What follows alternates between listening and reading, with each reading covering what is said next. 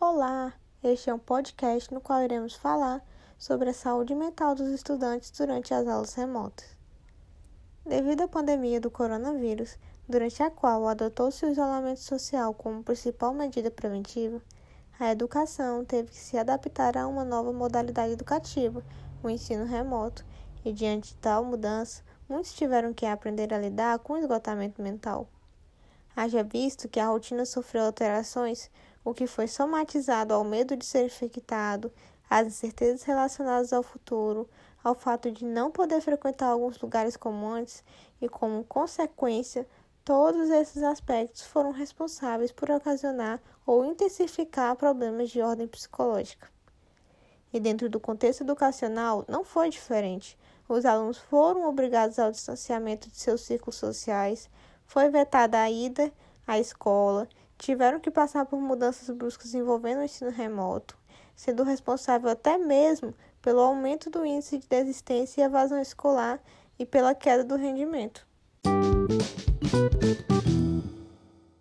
Unesco estima que o fechamento de instituições de ensino por conta da pandemia do coronavírus está afetando metade dos estudantes no mundo. 890 milhões em 114 países, para ser mais preciso. Alerta-se que o impacto desse isolamento repercutirá no ensino superior global por muito mais tempo depois que o surto for de fato controlado. Nas áreas mais afetadas, as escolas enfrentam a perspectiva de perder um ano ou mais. Com isso, muitos estudantes já enfrentam ansiedade e até mesmo pânico devido às exigências por parte das instituições de ensino.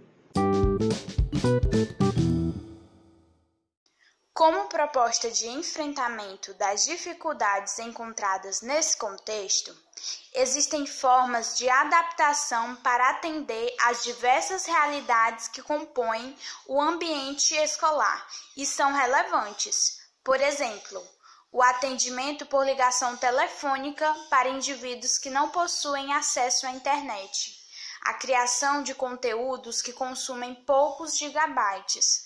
Questionários com o intuito de conhecer a individualidade do estudante para um melhor aproveitamento das atividades propostas, bem como o desenvolvimento de ações de apoio social, já que esta reduz a pressão psicológica durante as epidemias e torna-se eficaz e necessário durante as emergências de saúde pública.